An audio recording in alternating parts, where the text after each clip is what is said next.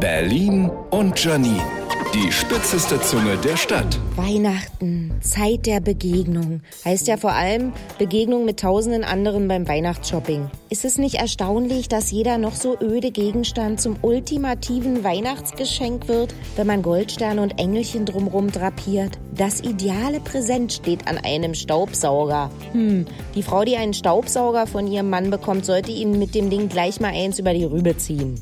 Bei Douglas steht eine Pyramide gebaut aus dem neuen Parfüm von Helene Fischer. Dank der Verkäuferin, die alle Flaschen an sich selbst verwendet haben, bin ich.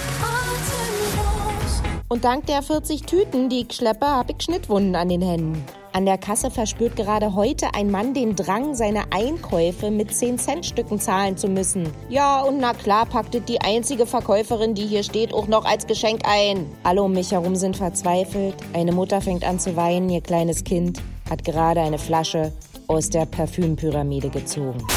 Atemlos, bis es kracht. Berlin und Janine. Auch als Podcast auf rbb888.de.